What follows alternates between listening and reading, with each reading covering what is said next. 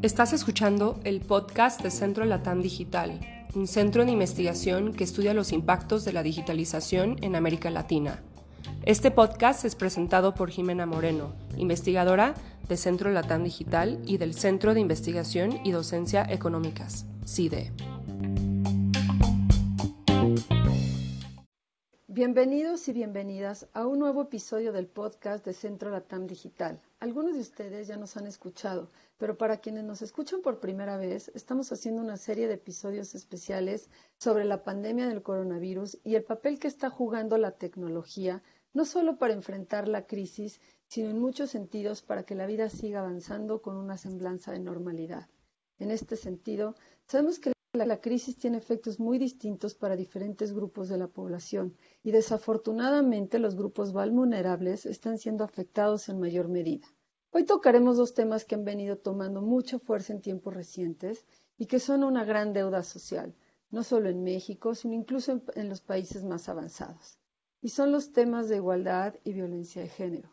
Como muchos otros asuntos, estos temas se han agravado en el contexto actual de la pandemia y es importante hablar sobre cómo la tecnología juega un papel en ambos casos.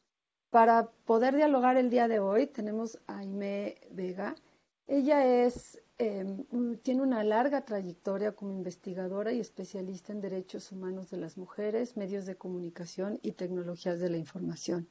Es doctora en periodismo y ciencias de la, de la comunicación por la Universidad Autónoma de Barcelona e investigadora titular del programa de investigación feminista del Centro de Investigaciones Interdisciplinarios en Ciencias y Humanidades de la UNAM. En su trabajo, Aimé se ha destacado por combinar las ciencias de la comunicación con la teoría feminista, lo que le ha permitido abordar desde un enfoque interdisciplinario el análisis de los procesos comunicativos incorporando la perspectiva de género y logrando incidir en políticas públicas en la materia. Eh, querida Aime, muchas gracias eh, por aceptar esta invitación a dialogar con nosotros y con el auditorio que nos escucha. Es un gusto tenerte acá con nosotras. Hola, ¿qué tal? Eh, muy buenos días. Gracias a todas ustedes por convocarme a esta reflexión en torno a los efectos que efectivamente está teniendo el confinamiento provocado por la pandemia del coronavirus en los derechos humanos de las mujeres y las niñas eh, desde un enfoque de eh, comunicación e información. Gracias. Hemos estado viendo ahora el papel de las mujeres eh, justamente en esta pandemia y lo que nos hemos encontrado es que en la primera línea de acción hemos visto ya prácticamente de manera masiva el papel de las mujeres en los centros de salud, en los servicios, en las comunidades, en los hogares, haciéndonos de alguna manera más vulnerables. Em, también estamos desempeñando un papel muy importante en el bienestar, en el cuidado y en la resiliencia de las familias, de las personas afectadas, de los adultos mayores, de los niños, de los niños. Es decir, ahorita la mujer está cumpliendo, eh, déjame dividirlo primero en una primera parte, como frente de acción. Estamos de alguna forma más vulnerables, frente a, mitigar y atender estos asuntos de la pandemia. En este sentido, em, ¿cómo, crees que podría ayudar em, la tecnología a mitigar o hacer por lo menos más explícito este papel eh, de la importancia que tienen las mujeres, de la vulnerabilidad que tienen en este primer frente de batalla, por decirlo de alguna manera? Eh, a ver, definitivamente las nuevas tecnologías, las tecnologías digitales, eh, podrían ser eh, un benefactor, un potenciador que favorezca los derechos humanos de las mujeres y las niñas durante la pandemia. Sin embargo, y desafortunadamente, justo por algo que tú estableces como punto de partida, la desigualdad eh, entre mujeres y hombres eh, sitúa a las mujeres y a las niñas en el nivel más bajo de la escala de la escala social, lo que significa que eh, si las mujeres y las niñas podrían ser beneficiarias del uso de las nuevas tecnologías para mitigar los efectos de esta pandemia, Eso no está sucediendo. Recordemos el informe de la Organización Internacional de Telecomunicaciones que establece que en Internet existen 200 eh, millones menos de mujeres y niñas conectadas a Internet eh, que hombres, lo que además eh, cambia dependiendo de la región del mundo, del país en el que nos situemos y definitivamente México no es uno de los países en los que ni se ha alcanzado el acceso universal a Internet ni una cobertura total en el acceso a Internet y a dispositivos tecnológicos. Por lo tanto, los beneficios que podría eh, traer el uso de las nuevas tecnologías no están impactando favorablemente a las mujeres y a las niñas en ningún país, pero menos en países donde la desigualdad social es eh, todavía más amplia. Entonces, uno, de los ejemplos eh, más dramáticos pues está vinculado justo con el de la violencia contra las mujeres y las niñas. Eh, de acuerdo a los reportes de la propia Secretaría de Seguridad y Protección Ciudadana, tan solo en el periodo que fue del 28 de febrero al 13 de abril, eh, se eh, reportaron 367 feminicidios en el país. La Red Nacional de Refugios ha establecido que en ese mismo lapso de tiempo las llamadas por violencia de género a los refugios aumentaron en un 60%, las peticiones de asilo en un 30%,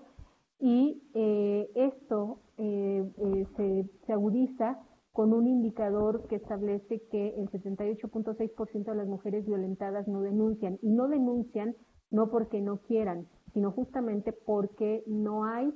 un acompañamiento por parte de las instituciones encargadas de garantizar eso, de velar por su vida y su libertad, instituciones encargadas de garantizar su acceso a la justicia, para que ellas pudieran denunciar. Y aquí es en donde entra el papel de la tecnología. Lo hemos dicho eh, a lo largo de estas semanas a distintas instituciones, la urgencia que hay de que, por ejemplo, habilitaran botones de pánico eh, a través de aplicaciones o incluso en acceso directo a Internet,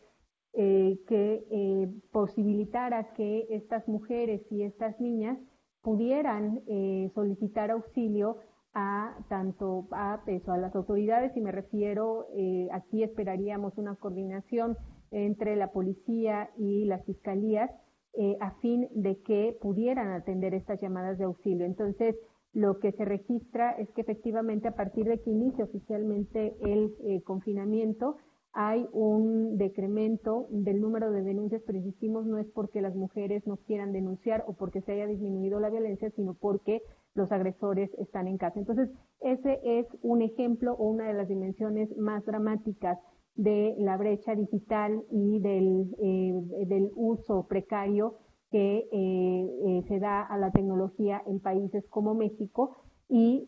que esto nos muestra la importancia de que en eh, estos planes que ha presentado el gobierno se adopte una perspectiva integral que tenga en las nuevas tecnologías una de sus herramientas más importantes para garantizar el acceso de mujeres y de niñas a derechos. Otra dimensión que tú has mencionado es la vinculada con la del trabajo. Si bien eh, desde, eh, desde el ámbito de las telecomunicaciones, especialistas han señalado en las últimas décadas la importancia que tienen estas herramientas para facilitar el trabajo desde casa. Bueno, lo que estamos viendo es que este confinamiento sucede en un peso, en un contexto de contingencia que eh, ha resultado en que lejos de eh, facilitar el trabajo realizado por las mujeres eh, desde su casa, pues se ha incrementado no solo por el hecho de que hoy las empresas están demandando mucho más trabajo eh, a las mujeres que están haciendo home office. Eh, hay reportes que establecen eso, que las jornadas laborales ahora se están ampliando hasta 10 o 12 horas, dado que las empresas e instituciones hacen eh, eso, disponen absolutamente del tiempo de las mujeres que están trabajando desde su casa sino porque este trabajo, este home office, va de la mano de hasta una doble o triple jornada. Con mucha preocupación estamos advirtiendo que estamos eh, retrocediendo décadas, eh, al menos tres décadas, donde con la incorporación masiva de las mujeres al mercado eh, de trabajo se logró eh, empezar a em, delegar el trabajo de cuidado, de nutrición, de atención de las personas enfermas, personas eh, mayores en el hogar a otros integrantes de la esfera familiar. Y ahora con este confinamiento pues a las mujeres se les está devolviendo a este, voy a citar a Marcela Lagarde, al cautiverio de la madre esposa, que implica un desgaste físico, un desgaste emocional, un desgaste económico, porque el hecho de que las mujeres estén asumiendo ahora esta doble o triple jornada no las desprende eh, a ellas de, en su mayoría, continuar siendo las jefas de familia, ¿no? Además, esto de la pérdida del empleo tan dramático que están registrando todos nuestros países, México es eh, uno de los países con mayor pérdida del empleo eh, durante estas semanas. Eh, también esto deposita en la población femenina la responsabilidad de sostener económicamente a todo el núcleo familiar. Entonces, desafortunadamente, insisto, la desigualdad de género y la eh, eh, eh, digamos, toda, toda esta base de discriminación de las mujeres, pues se ha convertido en un semillero que ha agudizado estas desigualdades y el desgaste de las mujeres en estos, en estos meses. Y las nuevas tecnologías, pues desafortunadamente no están siendo utilizadas para favorecer eh, eso, una, un confinamiento digno a mujeres y a niñas. Déjame nada más retomar. Hablamos de violencia de género y la debilidad institucional como un punto importante en el cual no se puede llegar, como bien lo decías, a que la gente no es que no quiera denunciar, es que no puede, es que no se le da seguimiento. Es decir, y eso ha incrementado eh, muy importante, y no solamente en la parte de violencia, sino qué pasa después de la violencia, ¿no? ¿Qué va a pasar después del confinamiento? ¿Cómo las tecnologías también pueden dar algo de seguimiento a esto? Y déjame hacer una pregunta. Si estamos tan separados de la tecnología y eso genera mayor brecha y eso excluye a muchas mujeres, déjame hablarlo ahorita nada más en el ámbito de la violencia, la televisión abierta podría ser un tipo de canal en el cual constantemente se pueda eh, dar información a utilizar el teléfono, números de radio o algunas cuestiones, alguna política pública que coadyuve a mitigar con las telecomunicaciones que tenemos hoy en día como, como para abrir un poco el, escenario y no quedarme con la sensación de, pues es que ya no hay tan, la tecnología no llega a todas, entonces por ende es, quedamos excluidas, ¿no? un poco cómo, podrías, te imaginas algo así se podría estar haciendo, lo han hecho en algunos otros países, es buscar mecanismos alternativos para la denuncia, para el seguimiento, para mitigar la violencia de género. Eh, sí, y bueno, esto lo hemos dicho eh, al menos los últimos 40 años. Un punto de inflexión muy importante fue el lanzamiento de la plataforma de acción de Beijing, eh, en el marco de la Cuarta Conferencia Mundial de la Mujer de Naciones Unidas en 1995, que identifica las 12 áreas estratégicas para alcanzar la igualdad de género en todos los países del mundo, eh, áreas como salud, educación, alimentación y justamente eh, medios de comunicación ocupa un lugar importante ahí, la sección J denominada Mujeres y Medios de Difusión. Esta sección justamente apunta al papel eh, que tendrían que hacer los medios de comunicación y ya entonces se hablaba también de las nuevas tecnologías en materia de contenidos que eh, promovieran o que promuevan em, el acceso de eh, las mujeres a recursos que nos lleven a la igualdad entre mujeres y hombres y que promuevan sus derechos humanos. Sin embargo, el, saldo que tenemos a 25 años de la publicación de la plataforma es que no es solamente que los medios de comunicación no hayan atendido a estos llamados, es decir, no están promoviendo de manera transversal a través de sus contenidos la igualdad entre mujeres y hombres. Eh, esto justamente eh, se ha pedido a los medios de comunicación que coadyuven en la eliminación de la violencia contra las mujeres y las niñas Y no es solamente que vemos eh, contenidos que tienden a la revictimización de las mujeres o incluso a la naturalización o normalización de la violencia contra las mujeres, sino que ahora con estas plataformas los contenidos se han multiplicado. Entonces, eh, claro que reconocemos que los medios de comunicación tienen un potencial enorme, dado que en países como el nuestro, eh, más del 90% de la población se continúa entreteniendo e informando a través de los canales de las dos principales televisoras. No obstante, cada vez hay un acceso más creciente a las plataformas digitales y a estos servicios de televisión eh, por Internet.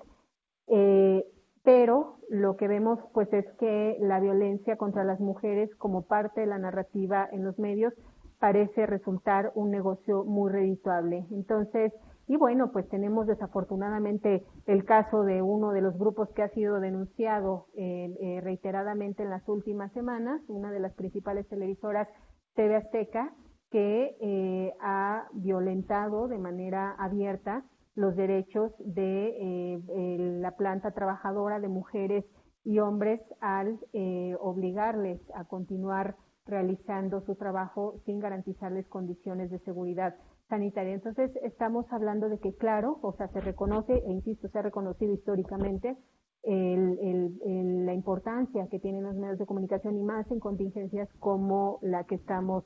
eh, viviendo. Sin embargo, los medios eh, se resisten a sumarse e insisto, me parece que aquí estamos hablando de que el componente económico, el componente comercial resulta eh, muy eh, beneficioso. Sí, déjame moverme un poco a la parte del, impacto económico. ya, lo, ya lo mencionabas, ¿no? que esto abre la brecha. Y antes de entrar a la parte laboral, la parte del impacto económico y las doble o triples jornadas de trabajo, eh, hay una parte en la población mexicana y en América Latina eh, en donde las mujeres desempeñamos un papel em, también mucho en, el área de servicios, en el área turístico, en el área de estéticas, de restaurantes, es decir, algunos que ya están cerrados y, otro que es la, economía informal, ¿no? Las trabajadoras del hogar, las que van a entrar por salida, las que salen a vender, las que están vendiendo este, este para mantener a familias enteras los que han podido han tratado de migrar a la parte de venta en línea, te habla de cierta infraestructura económica en casa, el internet, la computadora, etcétera, y las que no, pues han quedado sin trabajo. Aquí, em, evidentemente, la brecha va a seguir abriéndose, eh, va a dejar no solamente a las mujeres eh, en mayor desigualdad, sino absolutamente vulnerables. ¿Cómo, podríamos pensar en un panorama en donde pudiéramos incluir, si es que se puede, a través de todos estos medios de comunicación, de tecnologías, para poder ser inclusivas con aquellas mujeres en, el en la parte económica que están eh, más vulnerables? Bueno, a ver, aquí hay dos elementos eh, o sea, eso, vinculados con eh, la brecha digital, cómo resolverla. Uno es garantizando el acceso universal a Internet y el otro el equipamiento tecnológico. Sabemos que no son componentes nuevos en la agenda, ya venimos al menos eh, dos décadas eh, insistiendo en esta materia. Sin embargo, hasta ahora la mayor parte de los gobiernos del mundo no han atendido a este llamado. Y esto también va de la mano de la calidad de la conexión. Sabemos México es uno de los países con mayor déficit en acceso a conexión de banda ancha porque la calidad de, la conexión es la que te va a garantizar una explotación óptima de la tecnología. Si tú no garantizas eso a la población, pues eso es muy difícil pensar que las nuevas tecnologías pueden eh, ser un, coadyuvante en eh, en este déficit eh, que hay en el, en el eso, en materia económica y en materia del empleo. Entonces, eh, sin embargo, pienso, claro, aquí eh, el desafío es enorme, pero esto representa también una gran, gran, gran oportunidad para que los gobiernos del mundo, para que el gobierno mexicano adopten por primera vez una perspectiva integral sobre em, lo que demanda esta crisis sanitaria. Tú hablabas hace rato eso de la, eso de, pensar no solamente en el ahora, sino en lo que vendrá después, en lo post-COVID. Y justamente ayer hablaba con una colega, eh, que ella está en Kenia, y ella señalaba que eh, eso, o sea, pues que parece que no va a haber era post-COVID, sino que vamos a tener que aprender a vivir con, eh, con esto, ¿no? Entonces, eh, yo pienso que eh, eso, digamos que, el, gran facilitador de una política definitivamente es el gobierno federal y eh, de la mano con empresas del sector que podrían hacer eh, muchísimo para poder facilitar que estas, estas plataformas, estos recursos pudieran ser de acceso universal por parte de mujeres a fin de que ellas puedan tener en estas herramientas un facilitador para hacer ahora el trabajo en línea, para poder ofrecer sus servicios en línea. Pero insistimos, si no hay, eh, en México hay una desigualdad social terrible, eh, de acuerdo con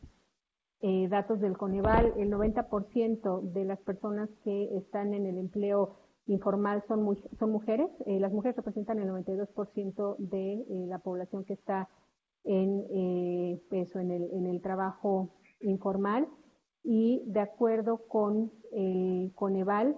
eh, más del 30% de la población eh, que está en pobreza extrema está conformada por mujeres y por niñas. ¿Por qué traigo estos datos aquí? Aquí están los datos del Coneval. Dice 32 millones de mujeres tienen un ingreso inferior a la línea de pobreza y 27 millones se encuentran en situación de pobreza. Entonces, estos llamados a quedarse en casa no consideran estos millones de mujeres cuyos ingresos dependen de su salida al espacio público, sea para comercializar sus productos o para ofrecer sus servicios. Y si no miramos a estas cifras de la desigualdad social, va a ser imposible que pensemos que la tecnología por sí misma puede resolver este déficit que eso, eh, representa un rezago de más de cuatro décadas en nuestro país. Entonces,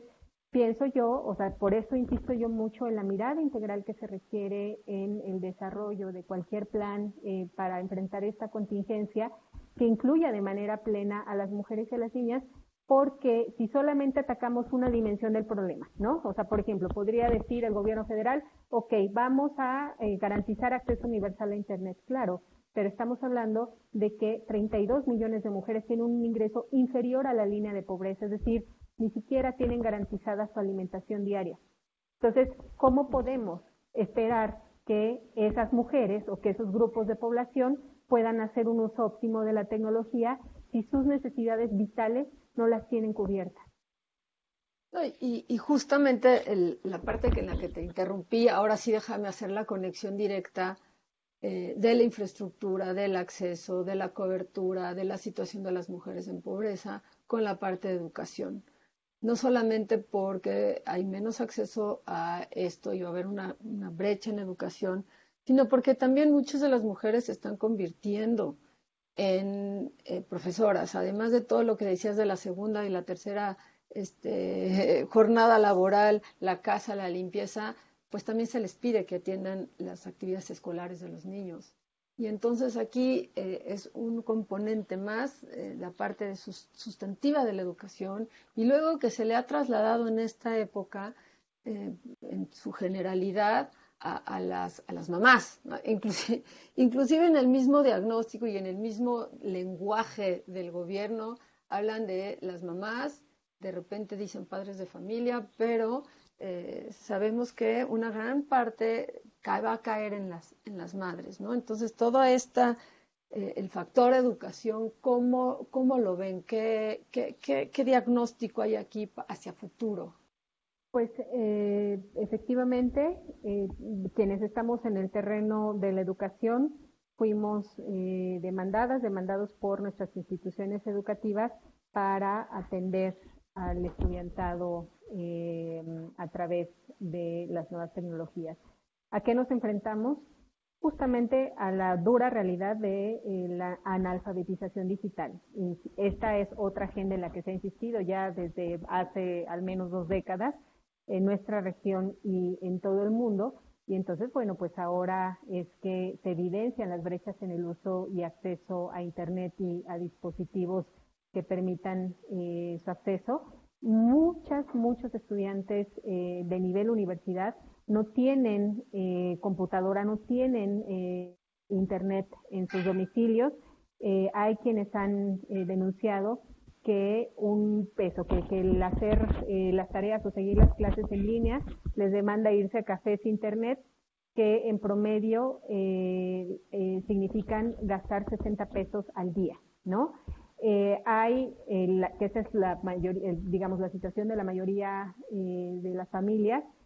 una sola computadora para al menos tres integrantes de la familia. Estamos hablando aquí de mamás, de papás que hacen home office, más eh, hijas e hijos que tienen que seguir las clases en línea. Y entonces ha sido realmente problemático el garantizar que todos los integrantes de la esfera familiar puedan acceder a eh, eso, a, la computadora al mismo tiempo que eh, las estudiantes, los estudiantes puedan seguir sus clases en línea, puesto que tienen que compartir estos dispositivos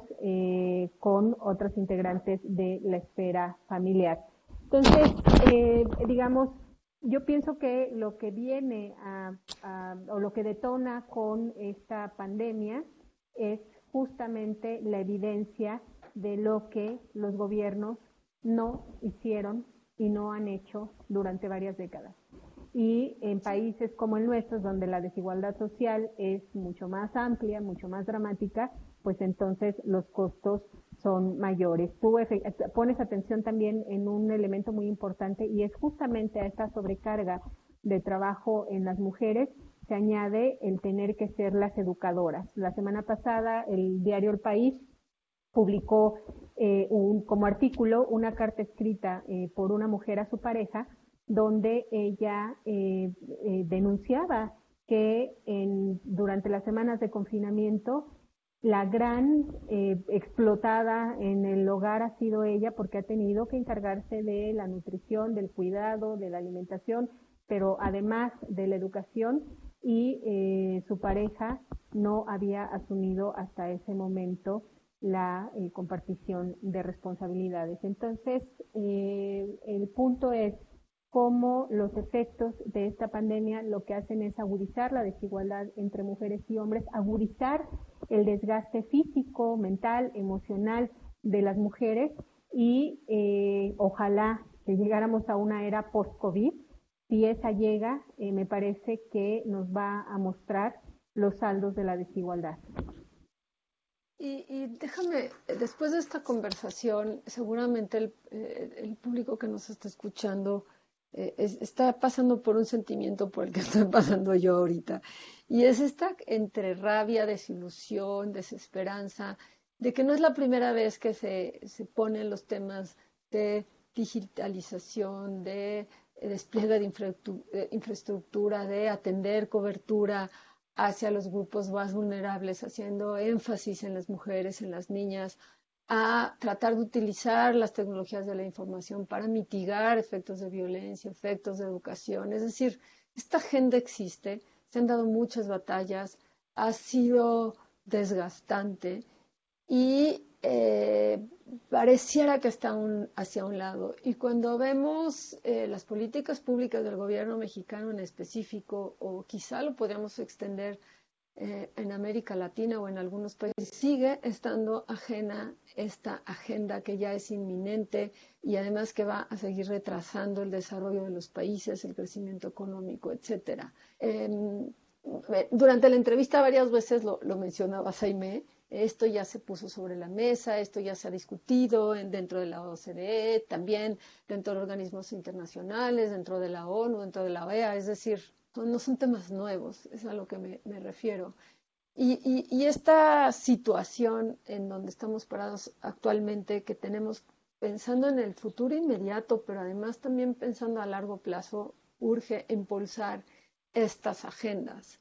Aquí, ¿cómo, ¿cuáles son tus desafíos? ¿Cuáles son tus recomendaciones, tus conclusiones hacia, hacia la agenda inmediata, ¿no? hacia lo que se está generando como política pública actual, a los cambios de política, porque las circunstancias ya nos nos están cambiando ya nos rebasaron, como para empezar a ver hacia el futuro. Así es.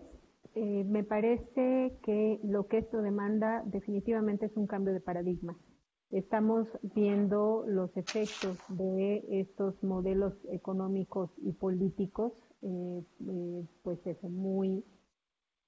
muy contaminados eh, que están teniendo sobre la vida de millones de personas en todas las esferas y ya vimos que el de el acceso a las nuevas tecnologías es uno de ellos. Vemos que eh, se podrían aprovechar las potencialidades de estas herramientas y entonces yo decía hace un momento que el digamos el gran el gran rector de esta política deberían ser los gobiernos del mundo de la mano del sistema de Naciones Unidas, sin embargo es un sistema que se ha debilitado muy pronto en las últimas semanas, eh, no solamente por el retiro de eh, los fondos eh, del gobierno de Estados Unidos a la OMS, sino ya veíamos es un rezago importante de algunas de las agencias que podrían participar en un frente común para combatir los efectos de la pandemia en materia de tecnología también hablamos desde luego del sector privado. Aquí las empresas tienen, eh, pues eso, una responsabilidad enorme. Podrían ser eh, un, un, factor aquí que haría la diferencia. Sin embargo, bueno, tampoco debemos perder de vista que eh, de estas empresas es el beneficio económico antes que el beneficio, antes que beneficiar eso, causas sociales. Y lo que yo puedo decir desde la academia, desde las organizaciones de la sociedad civil, no vamos a dejar de hacer lo que, eh, lo que hasta ahora,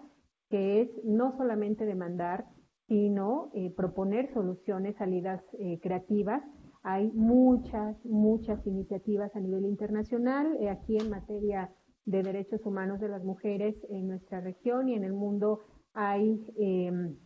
organizaciones que han producido softwares eh, libres, eh, eh, eso que garantizan la protección de sus usuarias y otros ejemplos de buenas prácticas que perfectamente podrían servir como ejemplo o incluso como directriz en el marco del combate del combate a esta pandemia. Entonces,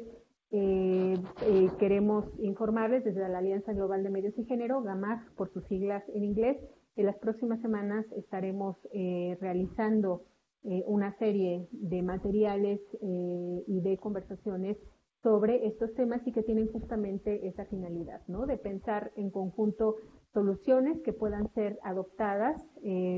por estos actores que yo he mencionado, que son, ya lo dijimos, gobiernos, agencias de Naciones Unidas, instituciones privadas, e insistimos, desde la sociedad civil y desde la academia eh, estamos en toda la disposición de continuar aportando nuestro, nuestro trabajo, nuestros recursos, nuestra creatividad y nuestro ser constructivo. Pues digo, eh, muchas gracias por toda esta información. Creo que, que, hay que darle seguimiento, que hay que darle difusión, que hay que estudiarlo y como, y como tú dices, ¿no? es tiempo de sumar, es tiempo de ser propositivos, es tiempo de empujar agendas realizables de política pública